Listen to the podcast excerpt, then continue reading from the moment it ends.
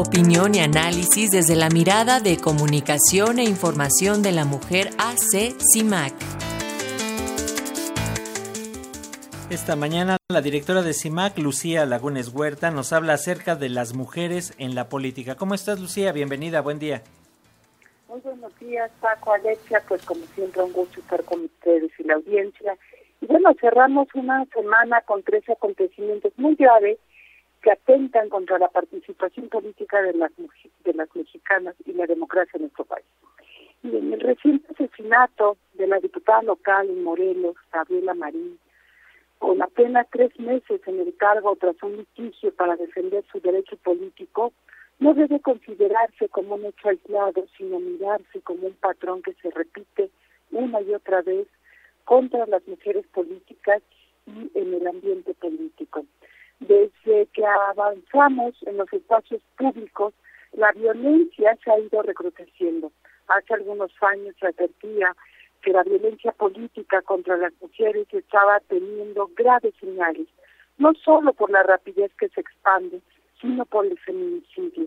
Y hay que recordar, Paco, Alexia, que en las pasadas elecciones del 2021, de los 35 asesinatos contra personas que se postulaban en distintos cargos de elección popular, 21 fueron mujeres. Es decir, 60% de los crímenes que ocurrieron en el marco del proceso electoral fueron contra mujeres.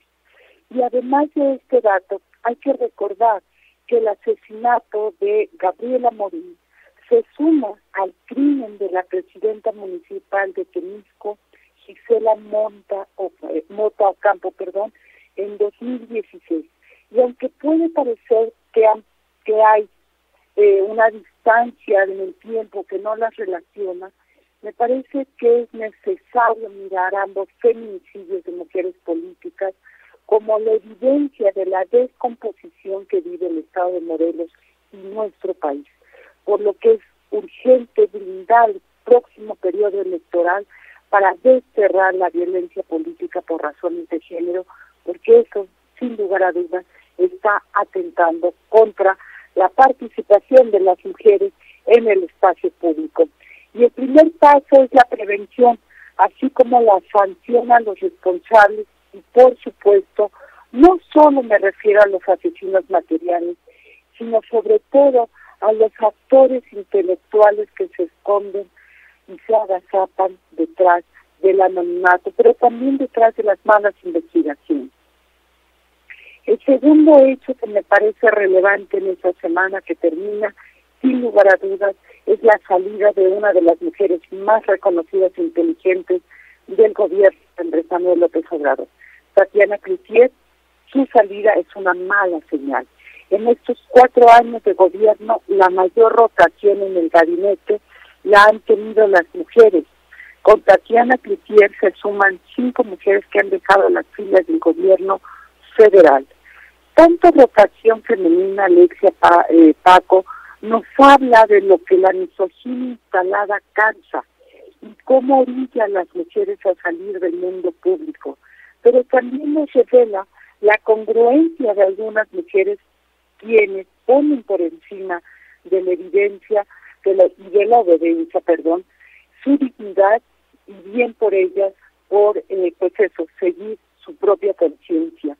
Y el tercero en la lista, en este recuento, es el hecho de que el movimiento feminista forma parte de los espionajes que realizaba el ejército mexicano con el virus pegado.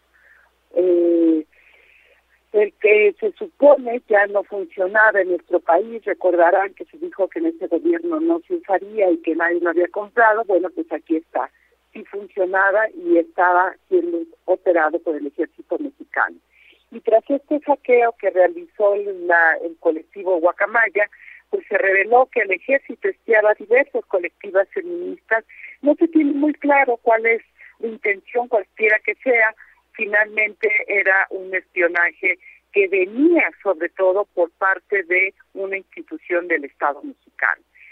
Sus preocupaciones, de acuerdo con el reporte que eh, tenemos precisamente sobre este eh, hackeo, este espionaje que hace el ejército mexicano, las preocupaciones no solo van por las actividades a las cuales se dedican estas organizaciones feministas, sino que amplía a sus integrantes a las otras organizaciones con las cuales ellas tienen comunicación, se relacionan, pero también las fuentes de financiamiento.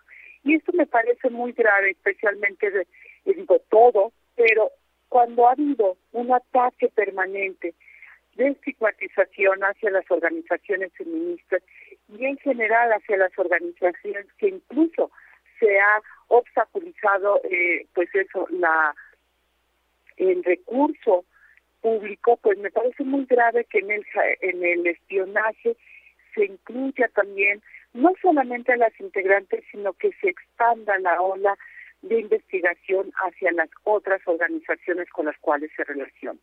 Lo que vemos en sí mismo, Alexia Paco, es un patrón que se va desarrollando en cuanto a la participación política de las mujeres, ya sea como candidatas, funcionarias electas o designadas, o como movimiento político.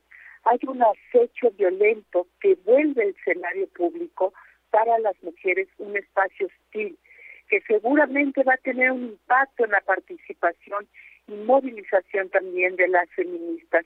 El 28 es el 28 de septiembre pasado, eh, una de las reflexiones que hacían las dirigentes feministas, que hay que decir, la, eh, la coordinadora 8M es una también de las cuales está integrada en este espionaje, señalaban cómo esta violencia que se ha desatado también por parte de las policías de la Ciudad de México ha repercutido en el miedo de las mujeres para salir a manifestarse a las calles.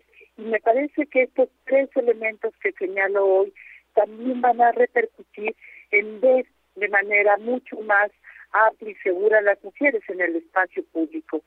No quiero decir con esto, Paco, Alexia, que no, que antes no fuera eh, mejor, digamos que, pero lo que me parece es que sin duda ir eh, eh, recrudeciendo la violencia contra la participación política de las mujeres, pues va debilitando sin lugar a dudas eh, pues esa esa expresión política que tendría que estar garantizada.